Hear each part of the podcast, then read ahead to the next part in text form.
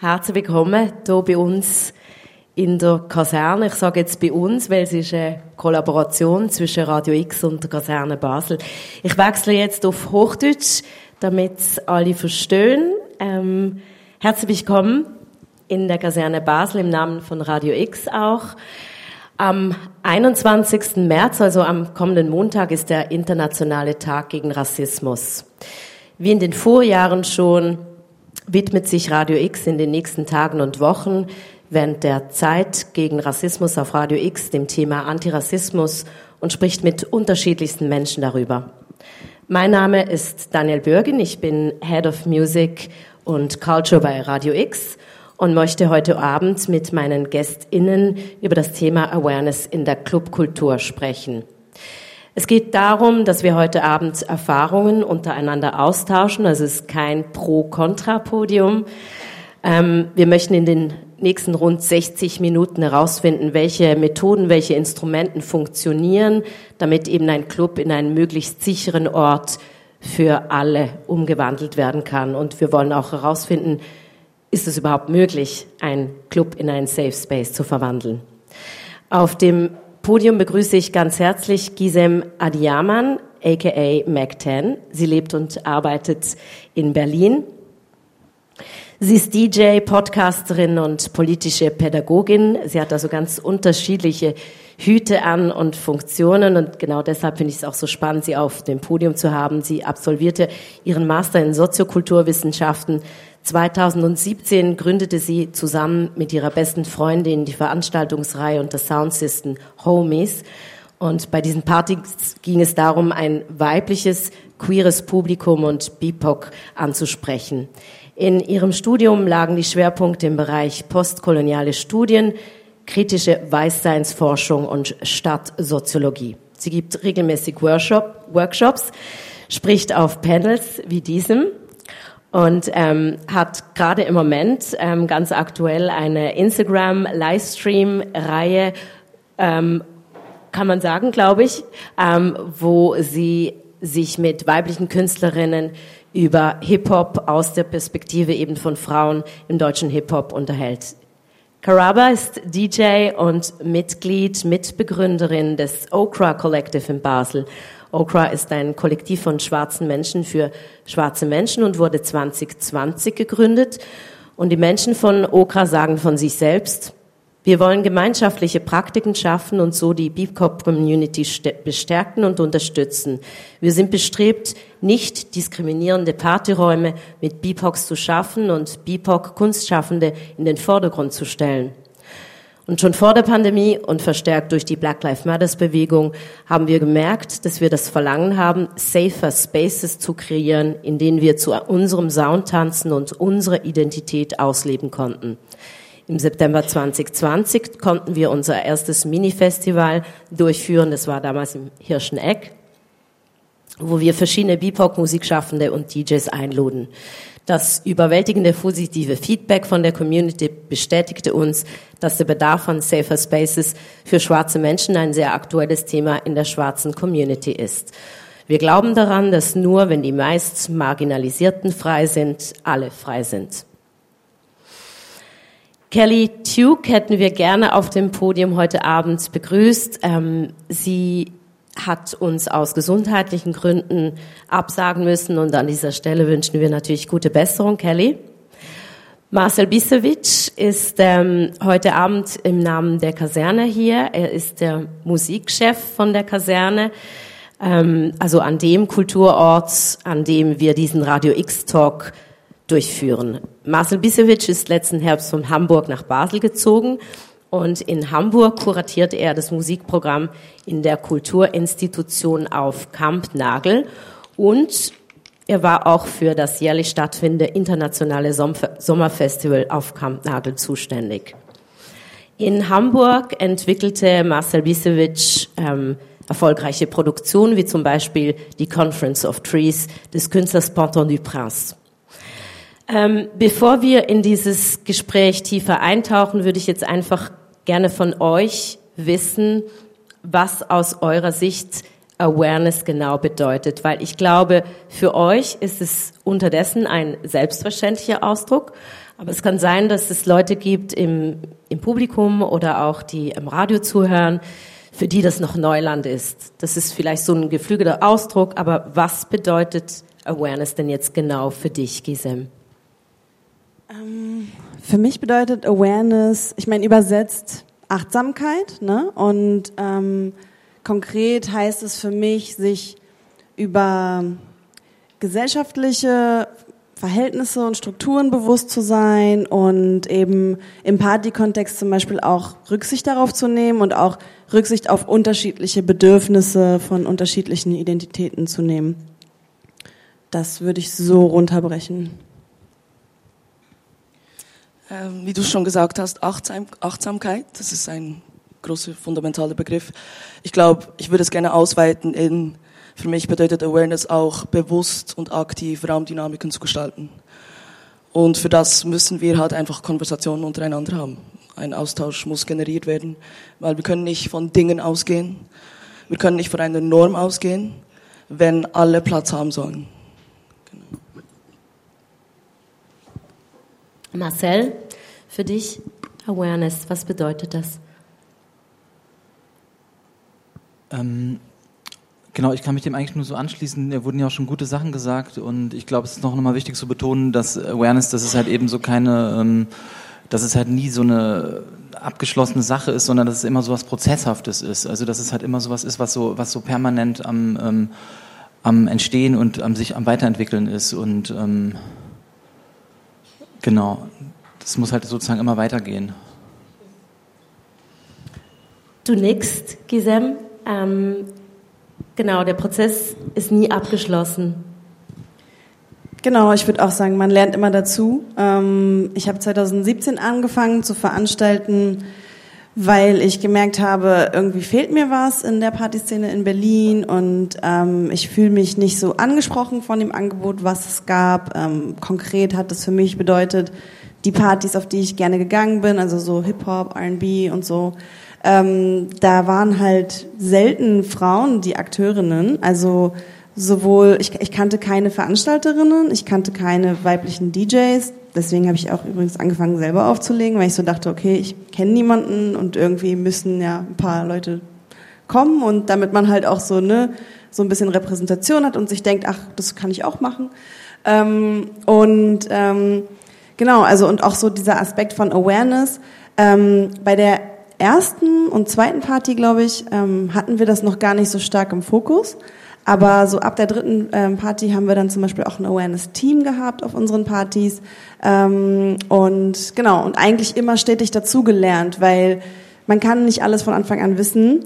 Ähm, Gerade wenn man halt auch noch nie Erfahrungen hatte mit Veranstalten und so. Und ich finde das ganz wichtig, irgendwie so Raum zu haben, Dinge lernen zu können, wachsen zu können an seinen Erfahrungen. Und ja, deswegen habe ich genickt und finde, das gehört zu Awareness dazu. Wir haben uns im Vorgespräch ganz kurz gefragt, ob das so typisch ist, dass es eher Frauen sind, die die Initiative ergreifen, was das Thema Awareness betrifft. Also vielleicht ist es tatsächlich kein Zufall, dass ihr das schon sehr früh gemacht habt. Also jetzt, wo du sagst, ähm, erfahrungsgemäß ist es echt so. Also auch alle die ich kenne in Berlin, die ansatzweise mit Awareness-Konzepten arbeiten oder dementsprechend halt auch Kollektive gegründet haben, ähm, auch Awareness-Teams für andere Partys sozusagen stellen, Workshops geben, bla, das sind alles Frauen oder Femmes oder nicht-binäre Personen. Also halt irgendwie alles Personen, die in der Gesellschaft sowieso viel Fürsorgearbeit leisten, würde ich sagen, und sich sowieso verantwortlich fühlen für irgendwie ne, ähm, ihr Gegenüber ähm, und auf denen halt auch viel Verantwortung ja so lastet einfach, also so gesellschaftliche Erwartungen einfach und das sind in der Regel nicht die Cis-Männer. Ich glaube, das ist noch wichtig anzufügen. Safer Spaces, das sagt er schon, es geht um Safety und ein Mann, ein Cis-Mann macht sich weniger Gedanken über seine Safety, als es eine Frau oder ein Nichtmann machen muss. Und ich glaube, deswegen haben wir auch so viele Nichtmänner an der Front, die die Sachen reißen, weil wir uns Gedanken machen müssen, wie wir moven in gewissen, in gewissen Spaces, so, weil wir Gewalt erfahren. Das ist ein Fakt. Und das ist nicht, also, deswegen kann man auch nicht davon ausgehen, dass es ein Safe Space ist, weil Gewalt kann immer vorkommen. Menschen sind da mit ihrer Positionalisierung, die gewisse Erfahrungen mitbringen und auch Sachen reproduzieren. Wir können daran arbeiten, einen Raum zu schaffen, der den Anspruch hat, safe zu sein oder safer zu sein, aber wir können nicht davon ausgehen, dass, weil wir jetzt sagen, das ist ein Safe Space, dass es auch safe ist. Weil wir sehen nie den ganzen Radius, wir sehen immer nur einen Blick oder einen Blickwinkel davon. Und wir müssen ständig daran arbeiten, diesen Blickwinkel zu öffnen und breiter zu machen. Und deswegen ist es auch ein Prozess, der nie endet. Weil wir müssen auch Machtrelationen anschauen in dem. Und Machtrelationen ändern sich konstant, die ganze Zeit, in einem anderen Kontext. Ich kann zum Beispiel in dem Sinn, ich bin marginalisiert, aber ich bin trotzdem privilegiert. Und diese Dinge können nebeneinander gleichzeitig stehen, so. Marcel? Das war jetzt eine, eine freche Behauptung von mir, dass es nicht unbedingt die Männer sind, die Awareness-Teams bilden. Wie, wie, siehst du das? Du bist ja jetzt der, der Mann auf dem Podium. Ähm, ich kann aus meiner eigenen Erfahrung auch sagen, dass ich das äh, auch eher zum Beispiel in queeren Zusammenhängen auch das, also das Thema Awareness äh, kennengelernt habe und dass es dann auch auch Männer waren, aber ich glaube, das ist fast so ein bisschen ähm, mühselig darüber ähm, zu diskutieren, ob das jetzt eben, ob das jetzt eben von Frauen kommt oder von aus, aus queeren Gruppen heraus. Also ich glaube, das ist einfach eh so ein, ja, glaube ich, so ein, einfach ein Bedarf in der Party-Community über solche Themen nachzudenken, weil einfach auch viel ähm, Mist passiert ist und auch immer nach wie vor noch viel Mist passiert eben im, im Nachtleben und darüber muss man eben ähm, sprechen und deshalb finde ich es auch total cool, dass, ähm, dass wir hier sozusagen zusammensitzen und, äh, und so unsere Erfahrungen halt austauschen, weil das ist ja total so ein heiß umkämpftes Thema und es ist auch immer dieses so, dass sich so Leute so gegenseitig so blame, so ja, ihr macht das, du machst das noch falsch und so, ich mache das besser wie du, wir sind hier schon weiter und sowas halt eben, weil darum soll es eigentlich nicht gehen. Es ist halt eben keine, ähm, es ist halt eben kein kein Wettbewerb und es ist auch eben auch kein Marketingkonzept und es ist halt wirklich kein kein abgeschlossener Prozess und es ist halt einfach so eine und ich glaube, alle, die sich so ein bisschen damit beschäftigen, ist, glaube ich, so die, dem steht so ein bisschen voraus auch, dass man auch vielleicht so akzeptiert, dass man, dass man selbst auch, in, also wie du das auch gerade gesagt hast, ne, du bist halt auf eine, eine Art bist du, bist du äh, ja selbst marginalisiert, aber jeder von uns trägt sozusagen trotzdem äh, möglicherweise Anteile in sich von ähm, ja, sei es rassistisch oder ähm, homophob und sowas halt eben. Und ich glaube, niemand ist sozusagen so frei davon auch nee, eben. Und ich glaube, das ist aber so dieses, das sozusagen zu, zu akzeptieren, ist einfach auch so eine, so eine Grundlage, um sich eben ähm, davon emanzipieren zu können und eben die Sache gemeinsam nach vorne zu bringen. Ähm, ich möchte aber trotzdem ganz kurz auf, auf das Thema ähm, Vorbildfunktion zu sprechen kommen. Also gerade in der DJ-Kultur, in der Musikkultur ist es immer noch so, dass ähm, nicht Männer halt in der Unter Unterzahl sind und ähm, dieses Empowerment-Thema finde ich persönlich mega wichtig. Also ähm, ich war froh, hatte ich ähm, eine Freundin, die zwei, drei Jahre vor mir angefangen hat aufzulegen, damit ich dann immer so gucken konnte und irgendwann mal so, okay, ich schaffe das auch. Was meint ihr? Thema Vorbild, Empowerment, wenn es um eben auch sich trauen handelt. Ähm, ich finde es auch sehr, sehr wichtig, Vorbilder zu haben. Ähm, ich meine, mir haben sie gefehlt und deswegen hatte ich das Gefühl, okay, ich muss irgendwie für mich selber das so exploren und irgendwie mir das selber beibringen und habe dann halt auch den Anspruch gehabt, auch andere mitzuziehen, ähm, auch mal irgendwie persönlich Freundinnen gecoacht und so, was so Auflegen anging und so. Ähm, weil es ist halt auch schwierig, wenn ähm, ich sag mal so, Auflegen ist jetzt nicht das günstigste Hobby. Ne? Also so, man braucht schon Zugang zur Technik und so und das kostet Geld und nicht jeder hat dieses Geld und ähm, auch so, was zum Beispiel Möglichkeiten, Opportunities angeht, seine Skills auszubauen, sich zu verbessern, sich zu erproben vor Publikum und so. Da haben dann zum Beispiel ähm, Frauen oder auch ähm, gendernonkonforme Personen ähm, nicht so die gleichen Möglichkeiten, das zu machen, weil sie vielleicht nicht gleich, gleich oft gebucht werden und so. Und es ist halt schwer, sich dann zu verbessern und irgendwie ähm, sichtbar zu sein einfach und anderen eben auch so zu zeigen, hey, du kannst es. Mittlerweile muss ich sagen, hat sich da schon einiges getan, meiner Meinung nach. Also wie gesagt, ich habe 2017 angefangen, vor fünf Jahren. In fünf Jahren ist super viel passiert. Gut, zwei davon waren Pandemie. Aber auch da zum Beispiel in Sachen Streaming und so ähm, habe ich gesehen, dass immer mehr Leute dann auch angefangen haben und auch allgemein überhaupt sich das beizubringen, aufzulegen und so. Es gibt super viele DJs mittlerweile, was ganz toll ist und vor allem auch super viele ähm, weibliche genderqueer DJs und so. Wir haben in Berlin eine ähm, Station, vielleicht kennt ihr die, die heißt Hör, Hör Berlin auf YouTube. Und ähm, ich finde, Hör kriegt es sehr mühelos hin, ähm, allen eine Plattform zu bieten und nicht irgendwie jetzt, dass da Männer überwiegen oder so, sondern da sind genauso selbstverständlich irgendwie Frauen und ähm, nicht-binäre Personen vertreten. Und genau solche Plattformen braucht es halt, damit, äh, damit äh, sich halt was verändert, damit dieses, Gleichge äh, dieses Ungleichgewicht halt ähm, ein bisschen aufgebessert wird. Ähm, Karaba, du gehörst ähm, zu einer jüngeren Generation. Vielleicht ist es für dich schon fast selbstverständlich, als Frau aufzulegen. Ich weiß es nicht. Ich bin wahrscheinlich fast doppelt so alt wie du. Für mich war es nicht selbstverständlich und ich finde es eben mega schön, jetzt zu sehen, dass auch in Basel sich mega viel tut und dass ich glaube, zu sehen, dass es ein diverseres Angebot gibt in Sachen DJs. Ich sehe das gar nicht als selbstverständlich, weil ich habe auch vor der Welle angefangen aufzulegen, wo alle aufgelegt haben. Aber ich denke, man muss auch sehen, warum diese Welle gekommen ist, ist, warum es so viele nicht männliche DJs gibt, ist, um wirklich eine Machtposition zu besetzen.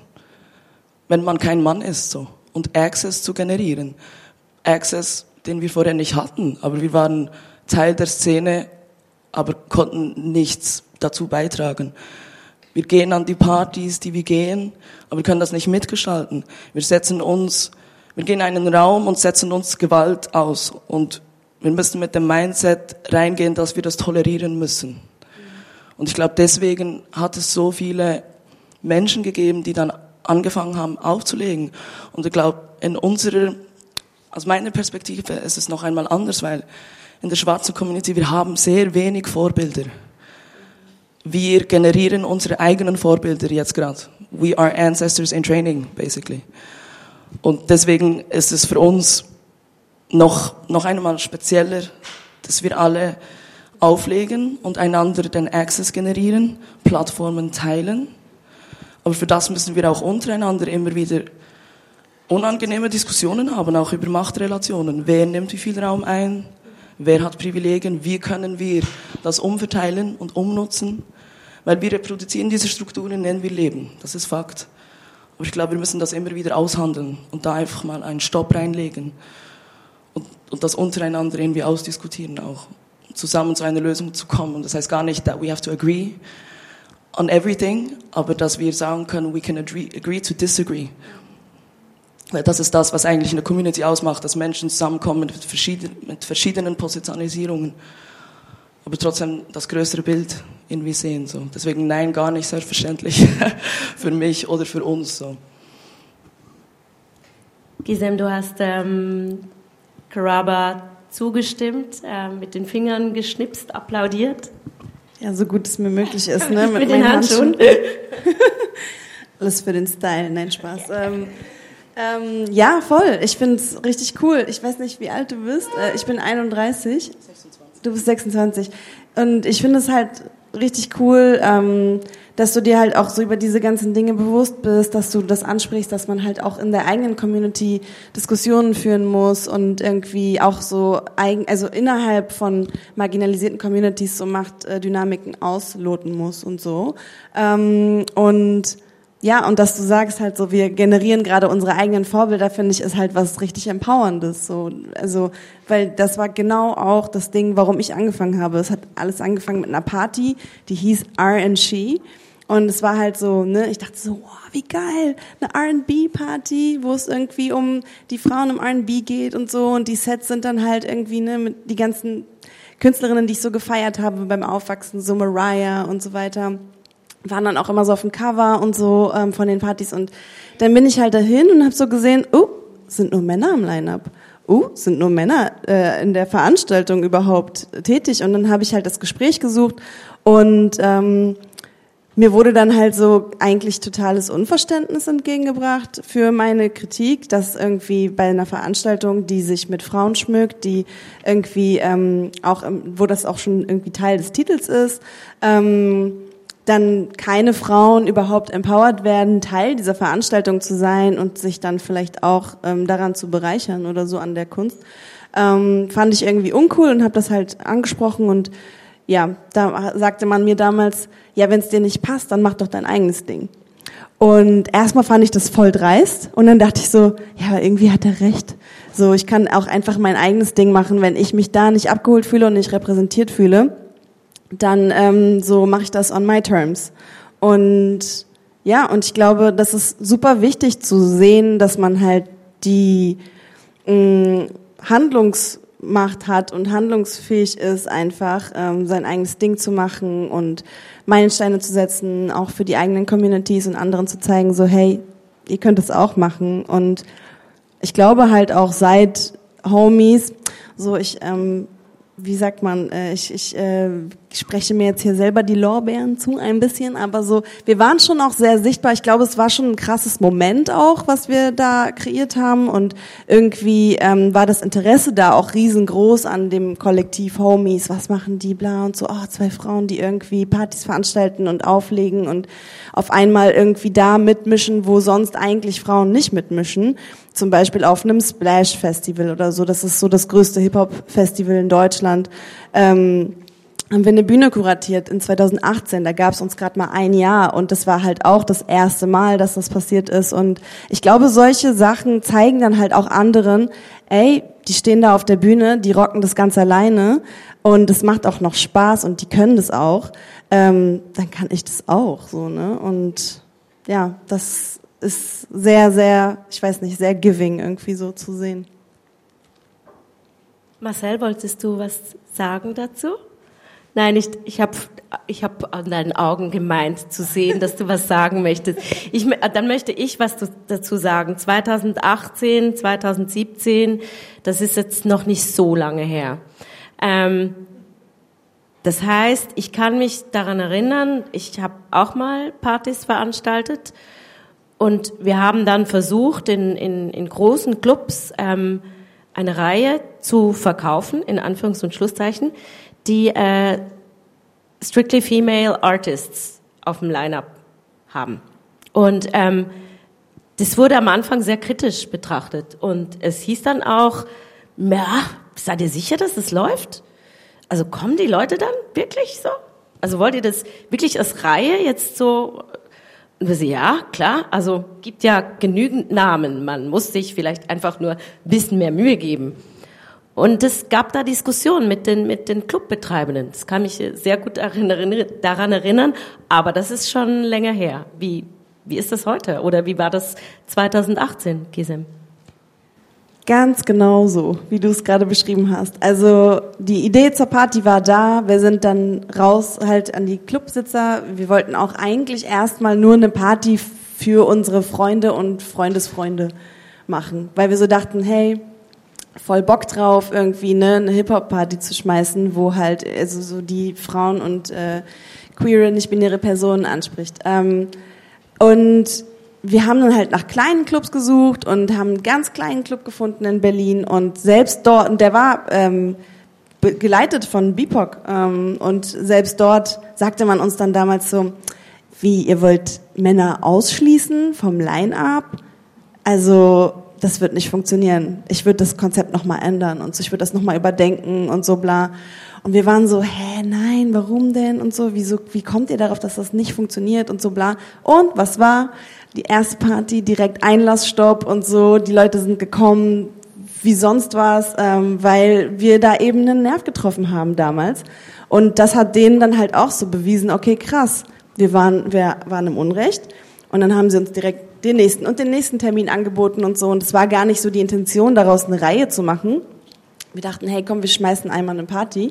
Und dann haben wir aber gemerkt, okay, irgendwie ist da ein Need und ähm, die Leute haben Bock und dann haben wir halt weitergemacht.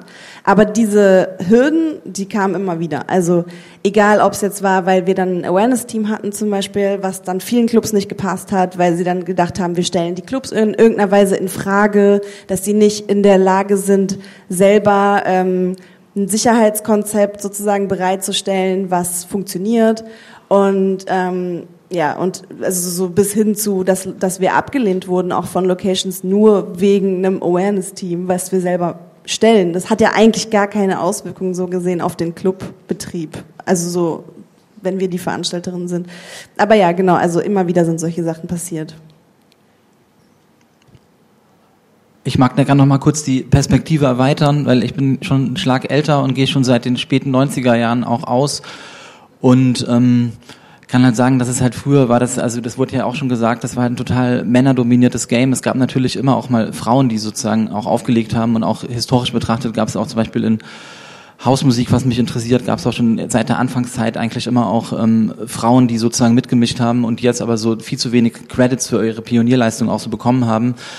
Und ähm, Genau, und es war halt damals einfach eine total, also so wie ich das so kennengelernt habe, so eine total äh, Testosteron geschwängerte Angelegenheit gewesen. Irgendwann hat es so ein bisschen so, gab es in Deutschland auch dieses Female Pressure Netzwerk, die so sehr so äh, so eine gute Pionierarbeit geleistet haben. So Electric Indigo hat es, glaube ich, damals auch so so stark so befördert. Und dann gab es echt noch so Debatten, ob man zum Beispiel so, ob man so zu, zu weiblichen DJs so DJs und so sagt. Also das war halt so quasi diese. Die Diskussion gibt's immer noch. Ich werde immer gefragt. Bist das waren DJ halt wirklich. Ja, das waren halt echt so die Diskurse so der frühen 2000er halt eben. Ne? Und ähm, ich würde schon sagen, dass sich halt seitdem, dass sich schon auch manche Sachen so positiv geändert hat und für mich auch so als als als Cis-Mann sozusagen, ich profitiere ja auch von dieser ähm, von dieser Emanzipation sozusagen. Ne? Das ist halt einfach diese, dass diese ganze Kultur eben nicht mehr so äh, Testosteron geschwängert und und angstbeladen eben ist. Also auch früher dieses Ding, wenn man so in den Plattenladen kam, dann lungerten da nur so, so Männer einfach rum und es war halt auch, dann, also das waren halt nicht immer so die, äh, die schönen Erlebnisse und ich glaube, dass es halt heute auch schon anders ist und ich glaube halt auch so für den, für die äh, ja, Konsumentinnen von Partys, also Leute, die wirklich nur dahin gehen, ist es auch am Ende, macht es halt auch viel, viel mehr Spaß, wenn halt einfach, wenn es halt ein, so ein diverseres Line-up gibt und wenn halt, also auch die, dadurch diversere Musik so stattfindet und ähm, eigentlich haben alle was davon. Also das muss man, glaube ich, auch nochmal sagen, dass es halt gar nicht so ein, gar nicht so ein, immer so ein angstbeladenes Thema ist, wo, wo man denkt, so dass das Gefühl hat, so da lauern nur so überall nur so Tretminen und man kann eigentlich nur so Fehler machen und so und so ist es eigentlich, also so soll es eigentlich gar nicht sein. Voll. Ähm, kann ich dir nur zustimmen und ich glaube, so je eher Männer realisieren, dass das Patriarchat auch für Männer scheiße ist, desto besser. Und irgendwie auch so, ich habe die Erfahrung gemacht auf unseren Partys, da ist so das Genderverhältnis, ich sag mal so 80-20, so 20 Prozent Cis-Männer und der Rest halt alles andere so. Und ähm, das macht was mit dem Raum. So, das ähm, macht auch was mit den Männern. Also so, wenn meine Kumpels oder so zu, zu meinen Partys kommen, sagen die halt auch, die fühlen sich da viel freier und weniger gejudged und weniger so dieses männliche Gehabe und so dieses, diese ganzen toxischen so Dynamiken, die Männer dann untereinander haben, so wer hier der Platzhirsch ist oder bla und oh, der hat mich schief angeguckt, bla, irgendwas. Also so das alles gibt es halt nicht. Und auch zum Beispiel, ähm, wir haben so Guidelines immer gehabt auf unseren Partys, ähm, die einfach auch nochmal so physisch an den Wänden angebracht wurden, damit man das nochmal so sich verinnerlichen kann, ne, auf Klo oder so zum Beispiel. Ähm, einfach, dass Konsens wichtig ist, dass ähm, halt so gewisse diskriminierendes, also dass das diskriminierendes Verhalten einfach nicht toleriert wird und so. Und eben genau für solche Sachen gab es ja dann auch das Awareness-Team, dass man, wenn ein Übergriff passiert oder so, sich halt an das Awareness-Team wenden konnte und dann eben dort äh, auch ernst genommen wird. Und ähm, da haben mir dann zum Beispiel auch ein paar Cis-Männer zurückgemeldet, so hey, ähm, ist voll gut, dass ihr das anbringt, weil das hat mir nochmal so ins Gedächtnis gerufen, irgendwie, hey, ich bin auch verantwortlich für diesen Space. Und wenn ich was sehe, wo ich zum Beispiel beobachte, irgendwie jemand bedrängt jemanden oder die Frau, äh, er hat dann konkret von einer Situation berichtet, das war sogar in Hamburg im Übel und Gefährlich, wo wir veranstaltet hatten, ähm, dass, dass ähm, er da so eine Szene beobachtet hat, wie ein Mann eine Frau anquatscht und sie sah auf jeden Fall nicht glücklich dabei aus. Und er meinte so, er hat sich da direkt dran erinnert, was er da gelesen hat auf Klo und ist hin und hat die Frau gefragt, ob alles okay ist und ob er irgendwie helfen kann oder so. Sie meinte dann, nee, ist alles fein, aber so eine, sowas ist halt schön zu sehen, dass ähm, eben dann auch ja, Cis-Männer, von denen die meiste Gefahr ausgeht, sag ich mal so, in so einem Club-Kontext, ähm, sich dann halt Gedanken darüber machen und auch ihre eigene Verantwortung sehen. Karaba, als ich ähm, bei eurem Festival war, im Hirscheneck, habe ich auch Guidelines gesehen und ich habe auch die Menschen gesehen, die äh, gekennzeichnet waren. Ey, wir sind Awareness-Team, wenn was ist, quatsch uns an. Ähm, genau. Was sind eure Guidelines und was für Erfahrungen habt ihr damit gemacht auch? Ähm, wir kennen ja diese gängigen Awareness-Plakate, die man sieht am Eingang, auf der Toilette, dass wir kein diskriminierendes Verhalten dulden. Jegliche Formen werden abgelehnt und das wird dann auch mit Konsequenzen geahndet. Ähm, ich denke, es ist ein guter Ansatz und es ist ein guter Anfang. Aber da muss man einfach mega aufpassen, dass es nicht bei diesen Plakaten bleibt. Weil ich glaube, für mich das Endziel wäre, dass sich der ganze Common Sense von allen Personen, die sich an dieser Party aufhalten, eine gewisse geteilte Verantwortung sehen. Und was ich sehr oft beobachte, ist, Leute oder Menschen machen eine Party und sagen, ja, wir haben ein Awareness-Konzept und ihr Konzept ist dann einfach ein Plakat. Und ich glaube, da ist es mega zweischneidig. So, es kann bestärken, diesen Raum irgendwie in, unter diesen Konditionen aufrechtzuerhalten, aber es kann auch sehr schnell in ein in ein Leistungsding reinrutschen, wo es einfach darum geht, okay, wenn ich das Plakat gelesen habe, das ist gut, abgehakt, aber es kommt bei dir nicht an. Du, man versteht das Konzept dahinter nicht. So. Und ich glaube, das ist das, was ich einfach sehr oft auch an Institutionen kritisiere, weil ich sehe das Plakat, aber ich merke dann, wenn, wenn wirklich Sachen passieren, das Team ist nicht gebrieft. Und da finde ich einfach so, da müssen alle von der untersten Etage bis oben müssen gebrieft sein und wissen, was sie tun müssen in gewissen Fällen. Sei es bei Sexismus, sei es bei Rassismus. Aber sehr oft, wenn etwas passiert, ich denke, hier in der Szene, wir sind immer noch an dem Punkt, wo Leute nicht wissen, wie reagieren. Und das Problem ist halt auch, dass wir eine sehr homogene Masse in der Macht, in Machtpositionen haben. Wir haben kein, kein breit aufgestelltes Programm an oder keine breit aufgestellten Leuten, die wirklich in Machtpositionen sitzen. Mehrheitlich ist es weiß und es ist männlich. So, aus, aus meiner Perspektive, so. Und es ist dann irgendwie, es ist schwierig, wenn solche Menschen dann zum Beispiel bei einer rassistischen, bei einem rassistischen Übergriff handeln müssen oder nicht wissen, nicht wissen, wie handeln. Und das ist auch das Ding. Sie sind ja nicht einfach eine Arbeitskraft, die zum Beispiel nur an der Bar ist, ist ja auch eine Person mit der eigenen Positionalisierung und mit den eigenen Rassismen, die es mit sich bringt. So. Und wenn da der Club oder der Venue das nicht irgendwie allein und gewisse Konditionen und Rahmenbedingungen setzt, dann kommt da jeder rein mit seinen Feelings und seinen Reactions und, und macht am Schluss, also erzeugt am Schluss einfach mehr Gewalt auch. Und die Person, die wirklich darunter leidet, die wird gar nicht gesehen. Und das ich habe auch, ähm, letzten Monat hatte ich auch einen Gig, wo ich wirklich, also man hat sehr oft darüber gesprochen, es ist ein Safe Space, es ist ein safer Space. Ich war schon in meinem Kopf so, hm, dass es Safe Space heißt, das ist auch schon ein Indiz oder einfach problematisch. Und ich, ich kam wirklich mit dem Feeling an, okay, das ist safe, das ist ein Family Thing, es wird cute und schlussendlich war das, das war der blanke Horror für mich. Ich habe mich nicht safe gefühlt ich habe gemerkt, so, all die Leute, die an der Bar sind, die Security machen, die irgendwie Abendbetreuung haben. Sie, sie nennen es einfach ein Safer Space, aber sie wissen gar nicht, was es bedeutet, das, ein Safer Space zu kreieren, weil sie sich nie mit solchen Dingen auseinandersetzen mussten. So.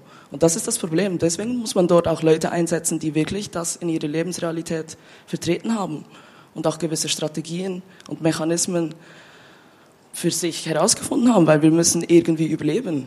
So. Und ja, es ist wirklich ein Überleben, es ist nicht ein Leben. Wir navigieren um gewisse Sachen drumherum.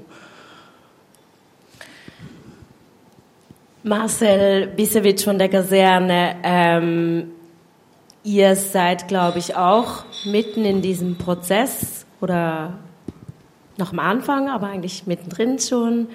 Ähm, Plakate gibt's auf jeden Fall, glaube ich, jetzt seit einem Jahr oder zwei. Ich weiß es nicht mehr ganz genau, da war ja noch Corona. Ähm, aber aus eurer Sicht, ihr seid jetzt eine größere Institution. Ich glaube zu behaupten, ihr habt irgendwo vielleicht auch eine gewisse Vorbildfunktion für andere Clubs. Wie einfach umzusetzen ist jetzt ein Awareness-Konzept? Oder anders gefragt, wo fängt es an und wo hört es auf und wo seid ihr jetzt in diesem Prozess? Ähm, wir sind uns natürlich auch total im Klaren darüber, dass es halt eben nicht nur reicht, ein Plakat aufzuhängen.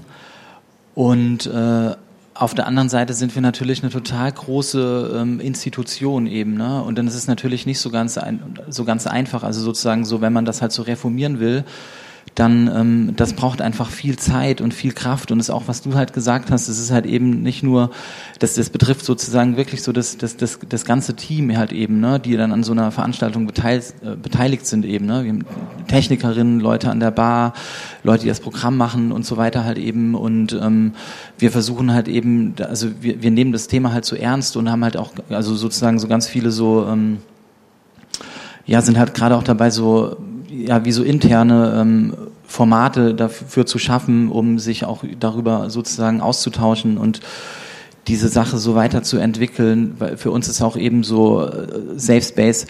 Das bedeutet ja auch nicht nur, dass man, dass man dem, ähm, dass man dem Publikum einen safen Space bieten will, sondern halt eben auch den, den Mitarbeitenden und ähm, und jetzt natürlich auch Leute, die ähm, hier an der Tür arbeiten und äh, doofe Erfahrungen machen und dass man denen einfach auch die Möglichkeit gibt, darüber ähm, auch so angstfrei äh, so sprechen zu können. Und ähm, auf jeden Fall, ja. Darf man fragen, ist das ein mehrjähriger Prozess, der immer wieder, also quasi, da kommen ja auch neue Mitarbeitende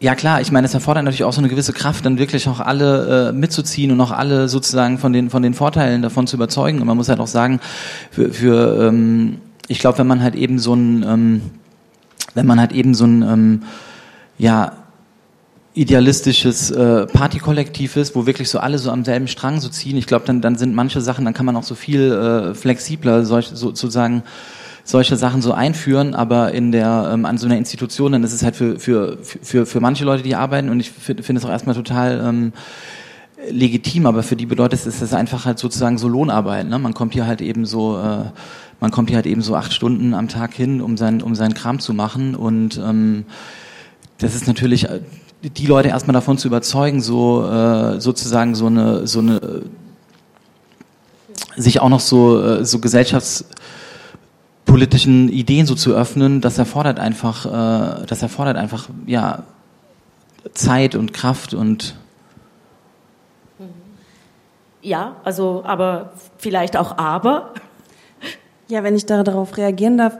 Ähm, ist es denn, also ich weiß, ich glaube, es kommt auch so ein bisschen auf das ähm, Selbstverständnis an von einem Laden. Also so, wenn das Selbstverständnis zum Beispiel jetzt von der Kaserne halt ist, äh, irgendwie sensibel zu sein für gesellschaftliche Machtverhältnisse, für irgendwie Diskriminierung und dass diese sich eben auch im Nachtleben fortsetzt zum Beispiel, dann ähm, kann man das ja auch als Priorität voraussetzen, ne, dass irgendwie das Personal entsprechend geschult wird. Ich weiß nicht, wie das Angebot hier ist in der Schweiz. In Berlin zum Beispiel, wir haben das Glück, wir haben einige Institutionen, die sich ähm, speziell auch so der Awareness im Nachtleben widmen, zum Beispiel die Clubkommission. Und die geben halt Workshops, die sind sogar auch, also das ist auch unabhängig von Location, ähm, ganz viele Workshops davon sind auch online gegeben worden, jetzt auch während der Pandemie, ähm, in so Zoom-Sessions und so weiter ähm, und äh, sind for free, weil ähm, ne, das soll ja zugänglich sein für alle Leute. Und äh, genau, also die richten sich dann speziell auch an Clubpersonal zum Beispiel diese Workshops. Und ich finde es schon mal schön zu sehen, also so, so wie Lehrer und Lehrerinnen zum Beispiel auch Fortbildungen machen müssen, finde ich das zum Beispiel auch wichtig für so Clubpersonal, weil ich einfach selber auch schon oft erlebt habe, ganz ehrlich, so die Hälfte der Einsätze von unserem Awareness-Team war während, wegen des Clubpersonals, ähm, wo wir halt waren. Und das ist ja so ein bisschen auch immer so der Willkür ausgesetzt gewesen wir haben natürlich immer vorgeschlagen, hey, kommt doch eine halbe Stunde vorher, dann können wir nochmal durchgehen, irgendwie was wichtig ist, was das für eine Veranstaltung ist und so weiter und so fort. Ob sich die Leute daran halten oder nicht, habe ich halt nicht immer in der Hand gehabt, so, ne? Ähm, und das war halt auch der Grund zum Beispiel, warum wir immer eine eigene Selekteurin dabei hatten und so weiter, weil wir eben dieser Willkür auch an der Tür nicht ausgesetzt sein wollten, weil da kommen dann, da kommt Sicherheitspersonal von einer Sicherheitsfirma, ähm, inwieweit die gebrieft sind, also eigentlich in der Regel sind sie es nicht. Ähm, und deswegen, genau, finde ich das ganz cool eigentlich und ganz wichtig, wenn man halt so ähm, Angebot einfach auch in Anspruch nehmen kann, dass sich das Personal weiterbildet. Und sowas kann man ja auch mit finanziellen Anreizen sonst gestalten ne? und sagen so, hey, dafür, dass du daran teilnimmst, ähm, bekommst du einen Schein und vielleicht noch ein bisschen Geld obendrauf, ne? weil das ja auch Arbeitszeit ist, die man da investiert. Klar, ich glaube, es ist halt einfach, wenn du halt sagst, so, äh, was ist das Selbstverständnis der Kassiane? Ich würde halt schon sagen, so, das, wieso, das ist so, das ist so mein Selbstverständnis oder das ist unser Selbstverständnis, aber das ist natürlich ein total ähm, heterogener Haufen von, von Leuten und die, ähm, die meine unmittelbaren Kolleginnen, mit denen ich das äh, Programm auch mache, wir sind, haben eine totale Sensibilität dafür, deshalb sitzen wir auch heute Abend hier und unterhalten uns halt eben, ne? Und aber es ist halt dann trotzdem, das ist halt sozusagen so, es ist natürlich auch schon so ein Problem, wenn man dann sozusagen so so so, so top-down das dann wie so durchsetzen will. Das meine ich halt, weil für viele ist es dann halt eben nur, ähm, dass es da, darin unterscheidet sich so eine Institution eben von einem ähm, jetzt halt zum Beispiel von so einem Partykollektiv. Ne? Also wir haben natürlich, wir arbeiten auch mit einem, ähm, wir haben natürlich noch mit einem ähm, Diversity Coach äh, zusammen und ähm, haben regelmäßige haben regelmäßige Treffen dazu und äh, wie ich auch meinte halt eben verschiedenste ja wir haben jetzt gerade zum Beispiel auch so eine Art ja wir, nennen das so Stammtisch so entwickelt wo halt eben die ähm,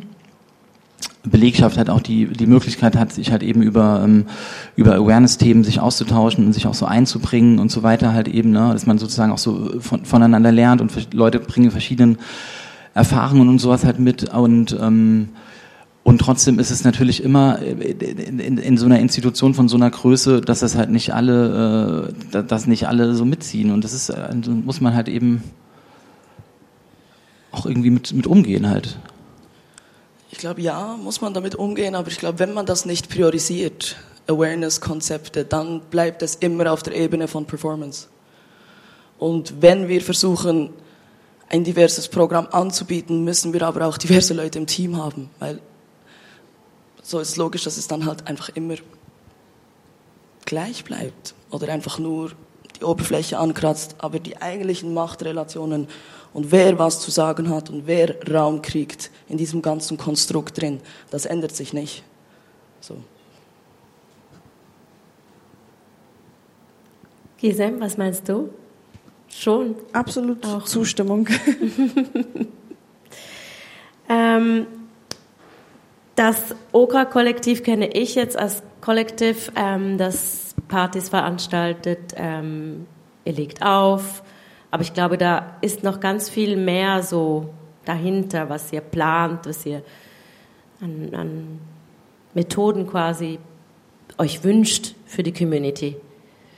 Kannst du da darüber schon was verraten? Also du hast gesagt, ihr seid immer wieder so am Diskutieren und auch untereinander am Verhandeln.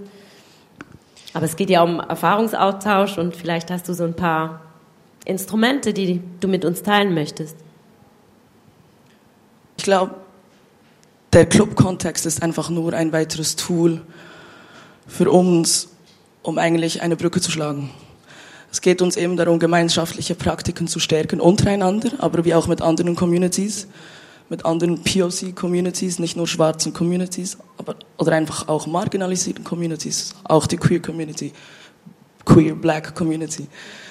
Und irgendwie versuchen, was wir wissen hier in der deutschsprachigen in der, in der, in der deutschsprachigen, im deutschsprachigen Teil der Schweiz, wir sitzen auf sehr vielen Ressourcen. Uns geht es auch ein bisschen darum, diese Ressourcen und diese Machtmonopole ein bisschen umzuverteilen. So. Weil wir haben hier Access zu Institutionen, die auch Geld generieren können. Wir haben viele Open Calls. Und das ist ein, ich bin ja in Bern aufgewachsen und ich bin vor fünf Jahren nach Basel gezogen und für mich ist das schon eine mega Artist-Stadt, wo wir viele, ähm, eben GGG Kulturkick, die immer wieder diese Open Calls machen. Man kann sich anmelden, um Projektunterstützungen zu kriegen. Ich glaube, es geht wirklich darum, diese Ressourcen ein bisschen auch umzuverteilen und einen Access zu generieren, die Leute aufgrund auf ihres Aussehens, auf ihres Geschlechts nicht haben oder diese Chancen nicht kriegen. Wegen struktureller Benachteiligungen. Aber ich glaube, untereinander geht es auch darum, sich, und das ist spezifisch einfach auf die Black Community bezogen, zu sehen, being black is not being black. Es gibt so viele Shades in dem drin und wir müssen irgendwie versuchen oder wir versuchen, die alle mit einzubeziehen, dass niemand vergessen geht.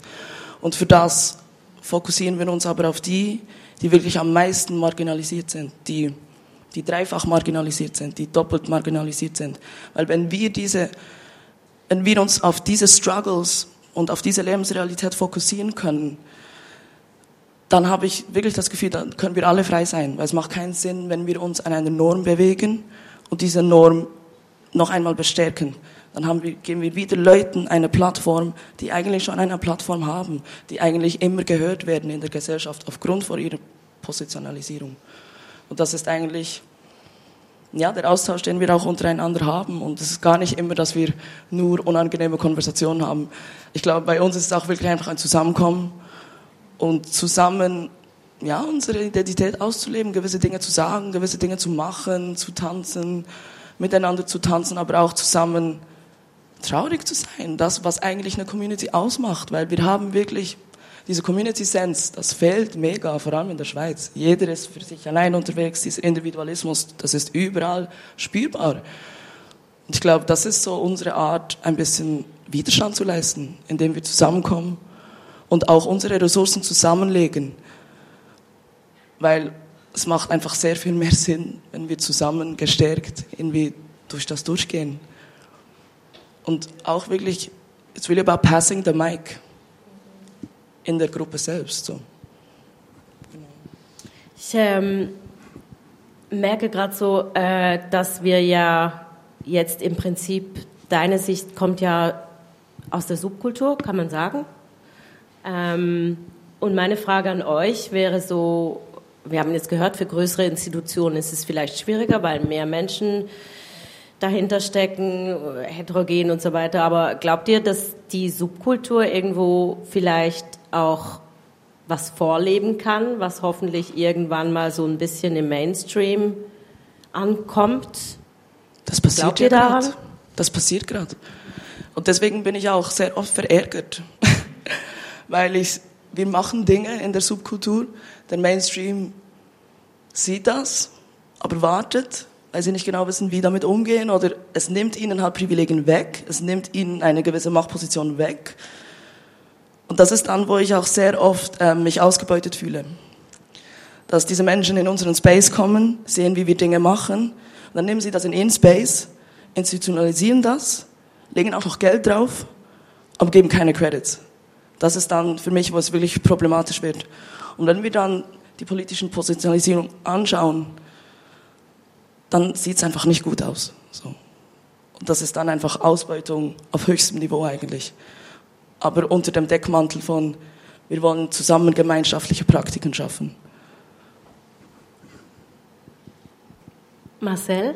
Ja, ich glaube, das ist halt grundsätzlich so ein Problem, dass der Kapitalismus sozusagen auch immer so die, die, die Kritik an sich so in, in, eben integriert und das dann auch wieder so marktförmig zurückspiegelt. Und das führt halt eben dazu, dass ähm, weiß ich nicht, die feministischen Kämpfe der letzten 150 Jahre plötzlich äh, bei McDonalds auf der auf der Papptüte oder sowas äh, ankommen und äh, und jetzt schreibt sich heute natürlich jeder irgendwie was du halt auch sagst eben ne das ist halt eben so so einem das ist halt so so einem Marketing äh, Trick im Grunde genommen verkommt, dass man halt eben ein Plakat aufhängt und äh, es ist aber nicht safe und es ist auch irgendwie nichts irgendwie äh, fair oder aware oder sowas, sondern es sind wirklich nur noch ähm, nur noch so Slogans. Das ist eine und Performance. Und das ist halt natürlich ein riesengroßes Problem. Und da, man, ich glaube, das ist halt auch immer so, dass sich die ähm, Subkulturen sich dann auch immer eben vor so einer gewissen Form von Vereinnahmung ähm, dann auch schützen wollen. Und dann muss man halt genau halt eben hinschauen, äh, mit wem man halt eben zusammenarbeiten will und ja. Aber das ist, das ist tatsächlich auch ein, ein, ein Thema, das ich jetzt mehrfach gehört habe, das auch unter den Clubs zum Teil solche Konzepte, Awareness-Konzepte, ähm, kopiert werden und dann gibt es keine Credits. Und ich finde, ich, ich fand das so zuerst sowieso, äh, es geht gar nicht. Auf der anderen Seite finde ich so, okay, Wissen teilen wäre ja eigentlich ganz cool auf diesem Gebiet, äh, sich zusammenschließen. Was macht ihr da für Erfahrungen damit? Also wir haben es jetzt gerade gehört von größeren Institutionen, die dann kopieren, wie du meintest, Caraba, aber so unter den Clubs könnte man doch eigentlich Wissen teilen.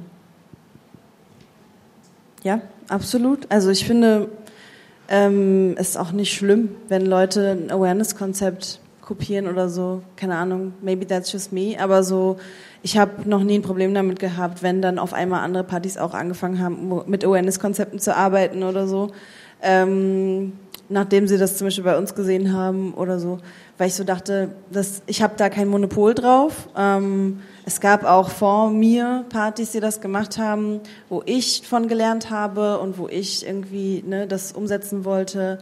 Ähm, und genauso kann das ja auch andere Menschen inspirieren dazu, halt auch das Gleiche zu machen. Ähm, natürlich wäre es gut, wenn Leute Credits geben, auf jeden Fall. Aber ähm, ja, zu diesem Subkulturenthema. Ich habe da so ein bisschen ein ambivalentes Verhältnis zu, schon seit Beginn irgendwie auch. Ähm, von der Veranstaltungsreihe, die wir haben, ähm, ist auch das Interesse von unterschiedlichen Brands oder Institutionen und so total groß gewesen, immer mit uns zusammenzuarbeiten und irgendwie halt so diesen Kurs zu unterstützen und zu supporten. Und ähm, ich glaube, man muss für sich selber da so ein bisschen Kriterien festlegen, weil das Ding ist nämlich auch, ein Problem von marginalisierten Communities ist, dass sie einfach notorisch äh, unterfinanziert sind und einfach sehr, sehr wenig Geld für ihre Kunst bekommen und sehr wenig Geld damit generieren und nicht wirklich ernst genommen werden, vom Mainstream ausgeschlossen werden und so weiter. Und ich glaube, dann ist es auch sehr schwierig, zum Teil, ähm, wenn man schon wenig Geld damit verdient, zu solchen Sachen immer Nein zu sagen ähm, um, um sich halt so zu schützen und seine Community zu schützen. Und ich verstehe dieses, diese Intention total, weil es nämlich auch super schmerzhaft ist, wie du gerade meintest, wenn, irgend, wenn man halt ausgebeutet wird und wenn man so merkt, okay, Leute kopieren ein Konzept oder ähm, machen halt irgendwas und geben keine Credits und so. Ähm, aber ich glaube, man kann sich auch gewissermaßen davor schützen. Und ich finde es halt wichtig, dann transparent zu sein, irgendwie ähm, auch gewisse Auflagen zu haben, zum Beispiel, wenn man mit einer Brand kollaboriert oder so, ähm, dass es dann eben also so on my own terms passiert, sag ich mal. Und ich habe selber jetzt schon mehrmals die Erfahrung gemacht, auch dass Brands sich dann damit schmücken wollten, dass sie jetzt ein feministisches DJ-Kollektiv irgendwie präsentieren oder was weiß ich was. Und ähm, genau, aber da haben wir uns auch ein, zwei Mal verbrannt und dann wussten wir, ah, okay, in Zukunft machen wir das so und so und in Zukunft nehmen wir dann vielleicht eine Fee als äh, Cultural, ähm, Cultural, äh, wie sagt man, Consultants, ne? Also so, wenn, wenn, weil die Brand lernt ja dann auch zum Beispiel was davon, wenn sie mit Leuten wie uns arbeiten, dann ähm, educated man die ja auch gewissermaßen, äh, ob es antirassistische Sachen sind oder ähm, eben feministische Sachen sind, ähm, genau. Und zum Beispiel sieht man das auch gerade ganz stark, finde ich, so mit der Ballroom-Szene. Ich weiß nicht, inwiefern das hier in der Schweiz so ein Ding ist, aber bei uns in Deutschland ist halt so Voging, Ballroom-Szene und so, ne, ist halt voll das Ding. Und ähm, vielleicht kennen einige von euch die Serie Pose auf Netflix und können da so ein bisschen relaten. Wenn nicht, würde ich es euch äh, wärmstens empfehlen. Es ist eine sehr gute Serie.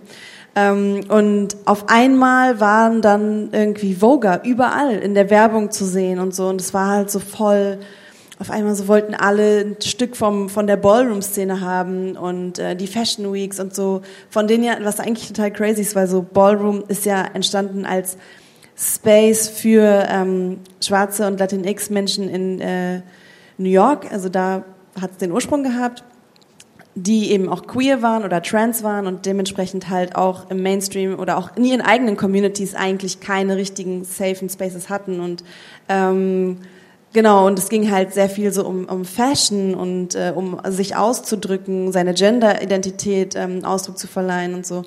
Ähm, und sich auch gegenseitig, also miteinander zu messen. Ne? Das war ja auch so ein sehr ähm, oder es ist auch ein sehr wettbewerbsorientiertes Ding so.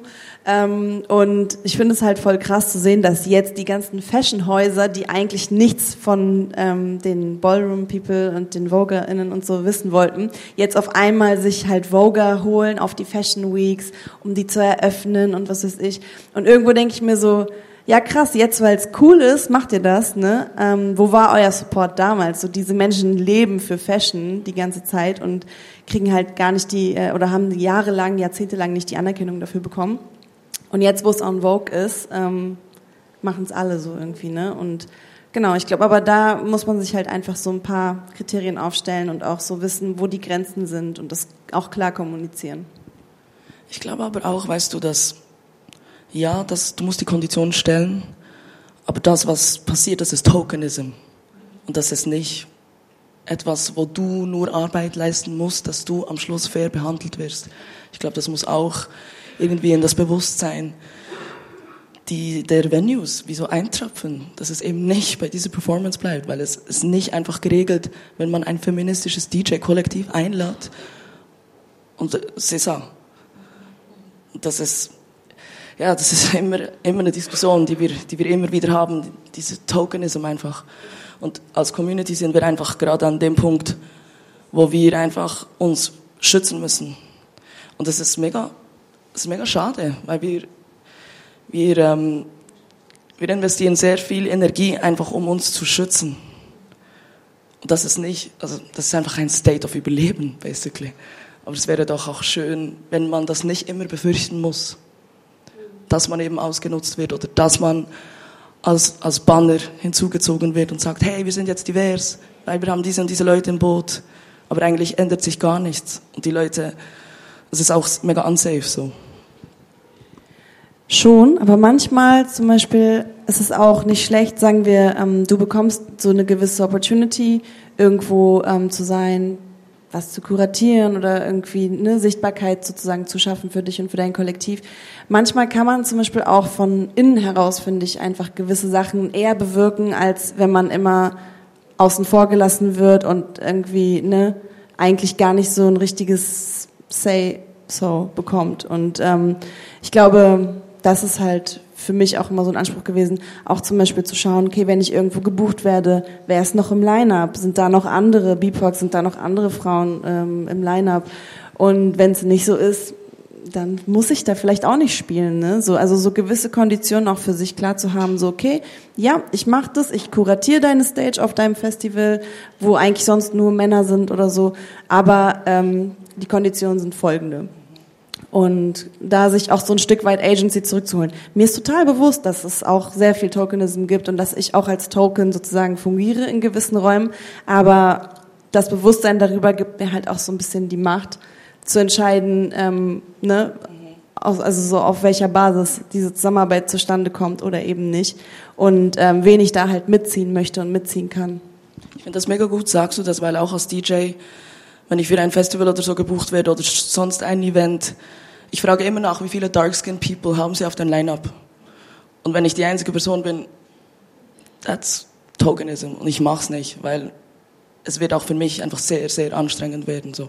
Aber ich glaube auch als DJ ist es auch unsere Aufgabe, ein bisschen diese Follow-up-Questions zu stellen, wenn wir Bookings kriegen. Ähm, wie sieht, wie sieht eure Quote aus? Wie viele Frauen oder Nicht-Männer habt ihr auf dem Line-Out? Eben, wie du es gesagt hast, in meinem Fall, habt ihr Dark-Skin People auf dem Line-Out? Oder sind es nur Light-Skin People? Alles solche Dinge, wo wir als DJ auch Verantwortung haben. Also, ich glaube, wir haben jetzt äh, gehört, das ist ein sehr komplexes Thema. Es ist ein Prozess, der Zeit braucht ähm, und Know-how. Und Know-how, professionelles Know-how, braucht in meinen Augen auch die entsprechende Finanzierung. Also das heißt, ähm, natürlich ist es mega toll, wenn, wenn Kollektiv wie das Okra Collective das aus eigener Initiative so macht und sich das Know-how aneignen und untereinander teilen.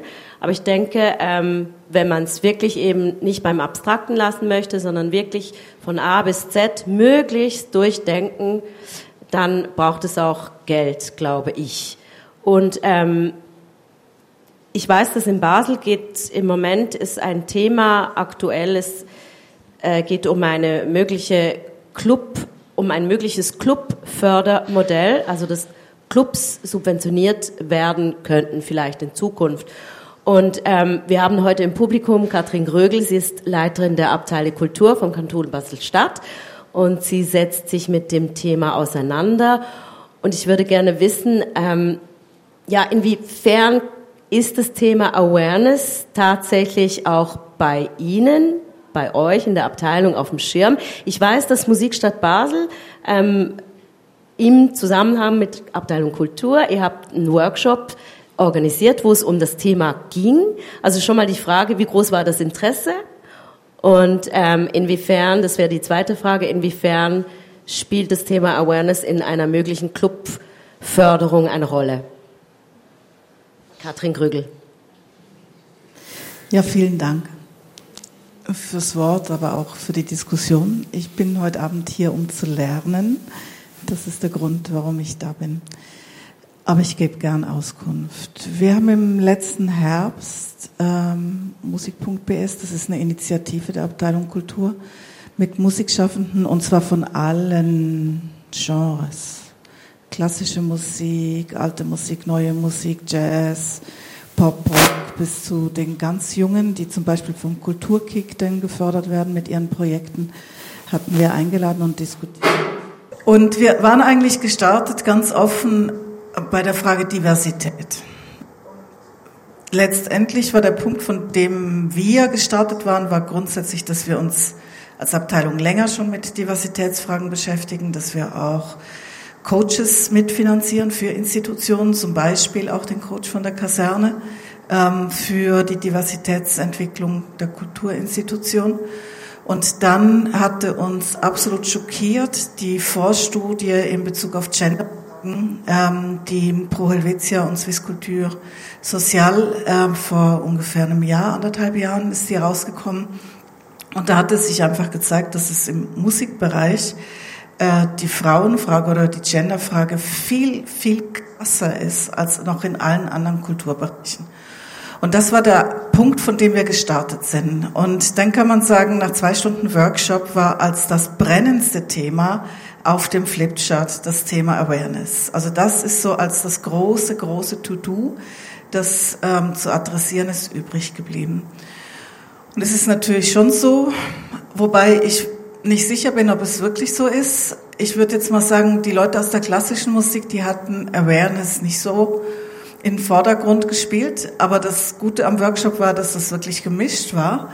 Und dass dann dort auch ganz andere Themen aufkamen, als wenn man jetzt nur über Gender oder Migrationshintergrund oder solche Dinge geredet hätte.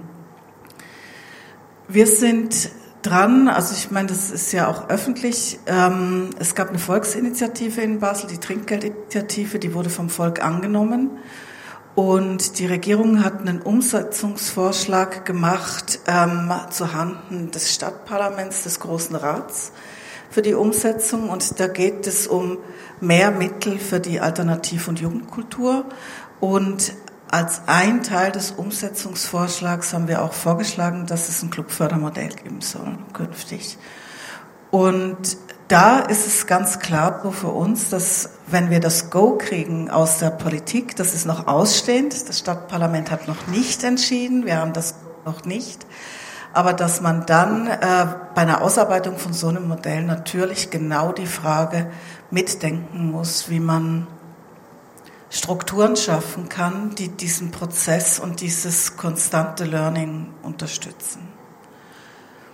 Und wenn ich was zurückfragen darf, dann würde ich gerne zurückfragen. Ich habe vorhin gehört das Awareness-Team und ich habe jetzt vorhin zum Beispiel auch schon verstanden, dass nämlich der Einlass Security wichtig ist, oder? Mich würde interessieren, woraus besteht das Awareness-Team? Also was sind das für, also was sind das für unterschiedliche Funktionen oder was für Skills müssen, müssen da dabei sein, damit das wirksam wird? Ich denke, die Frage geht an mich, ne? okay. Entschuldigung, ja. Ähm, ja, also bei uns war das immer so auf den Partys. Ich meine, ich habe jetzt seit über zwei Jahren nicht mehr veranstaltet, ne? Ähm, aber davor war das immer so Leute aus der Community, die sich halt bereit erklären, an dem Abend aufzupassen auf die anderen Leute aus der Community. Und ähm, da hatten wir so einen Pool an Leuten und haben uns da auch mal getroffen und haben halt ähm, gemeinsam besprochen, was ist wichtig, welche Ziele setzen wir uns, ähm, wie gehen wir mit gewissen Situationen um, auch so mit Fallbeispielen sozusagen und haben uns da so ein Dokument erstellt und ähm, das dann auch, also so wie so ein Briefing-Doc sozusagen, ähm, dann, wenn zum Beispiel mal jemand Neues dazu kam oder so, dann hat die Person das an die Hand bekommen, weil man da dann halt auch so gesehen hat, okay, so und so reagiere ich bei der und der Situation. Und ähm, das war dann auch nicht so, dass die wie so eine Patrouille auf dem Dancefloor ähm, ne, gewesen sind, ähm, sondern die waren halt sichtbar ähm, durch eine Schärpe oder ähm, eine bestimmte T-Shirt-Farbe mit ähm, einem Homies-Stempel drauf ähm, und ähm, einfach, dass die ansprechbar sind und vermitteln können, wenn man irgendwie Hilfe braucht. Auch manchmal braucht man das so als Puffer zum Türpersonal oder so. Also so viele Clubs haben immer argumentiert, ja, aber wir haben doch Securities. So ja, habt ihr, aber oft wird, wird man nicht ernst genommen von den Securities. Wenn man irgendwie, vor allem als Frau, irgendwie hingeht und sagt, hey, der Typ hat mich gerade begrapscht oder so, dann sagen die, ähm, ja, komm wieder, wenn es nochmal passiert, dann schmeißen wir den raus. Oder glauben es gar nicht erst. Und deswegen, genau, also es ist wichtig, einfach das durchzusprechen. Was sind die Prinzipien? Awareness sieht auch unterschiedlich aus für unterschiedliche Veranstaltungen. Für manche ist es super allumfassend, für manche ist es irgendwie eher nicht so, also eher so ein bisschen Basics. Ähm, für mich gehören zum Beispiel auch so Sachen wie ähm, Zugänglichkeit dazu. Ne? Also so ist mein meine Venue überhaupt erreichbar für alle Menschen und so. Und ich glaube, das ist bei vielen noch nicht auf dem Schirm. Ähm, bei mir war es auch lange Zeit nicht auf dem Schirm und dann haben wir selber so eine Veranstaltungsreihe kuratiert, wo wir auch ähm, Panel dazu hatten und so. Also es, es gibt super viele Aspekte von Awareness und ich glaube, man muss sich da selber so ein Regelwerk aufstellen. Das war jetzt sehr ausführlich. Sorry dafür, ich bin sehr ausgeschweift. Dafür sehr ähm, konkret. Vielen Dank.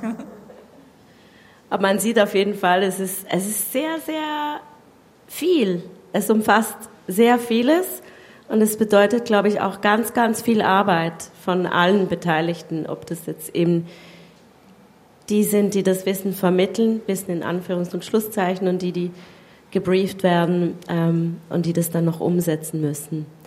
Ähm, ich bedanke mich auf jeden Fall für diese, ähm, finde ich, mega spannenden ähm, Inputs und Erfahrungen.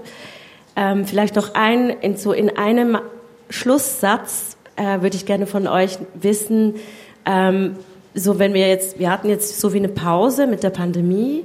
Ich weiß gar nicht, sind in, in Berlin die Clubs wieder offen? Offiziell dürfen sie wieder öffnen, viele sind noch zu, die wachen gerade alle so auf. Also auch das Thema Awareness hatte leider so ein bisschen eine Pause.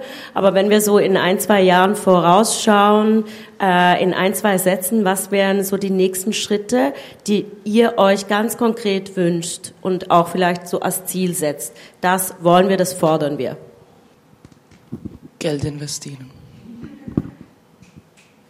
That's that.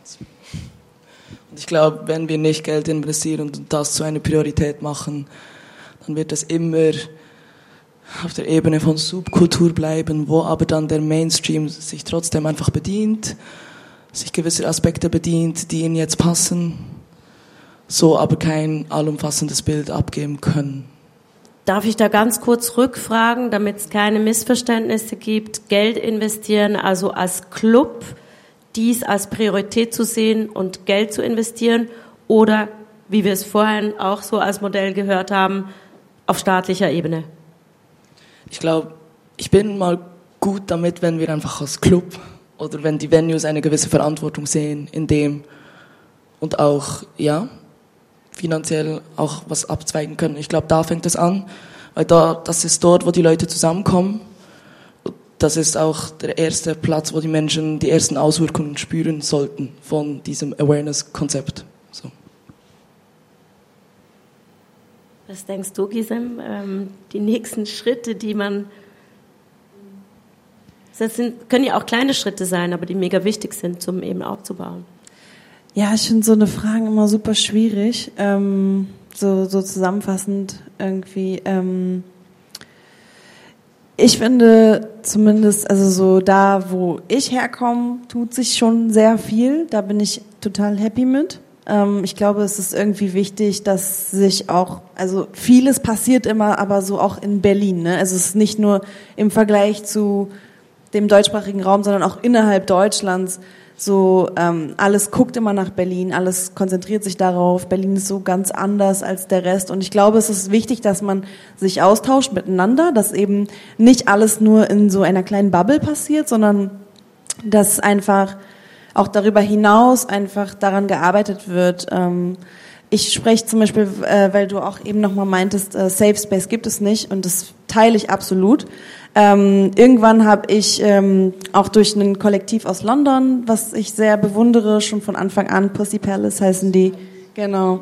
Und die sprechen zum Beispiel von Intentional Spaces. Und das fand ich für mich sehr augenöffnend, weil ich so gemerkt habe, hey, so, wir versuchen safer Space zu sein, aber es passieren ja immer mal wieder auch Übergriffe und so und es ist halt wichtig, ne, dann entsprechend zu reagieren und einfach zu zeigen, hey, es wird ernst genommen und es ist nicht einfach egal, wie vielleicht in anderen Clubs so.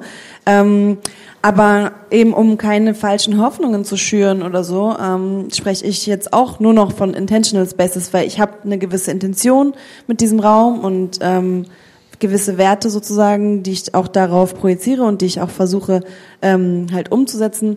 Aber es ist nicht perfekt und es kann halt immer was passieren und ja, und ich glaube, da muss man sich so ein bisschen auch seine eigenen Erwartungen managen. Das hast du ja vorhin auch angesprochen. Ne? Das, ähm, das war so mein Statement im Vorfeld. So, man kann es nie allen Menschen recht machen. Und ich dachte auch immer so, hey, wenn ich die und die und die Identitäten anspreche und äh, denen halt so sage, der Raum ist irgendwie für euch auch äh, safe oder so, dass, dass er dann halt irgendwie auch automatisch safer wird. Es wird, es ist halt nicht so.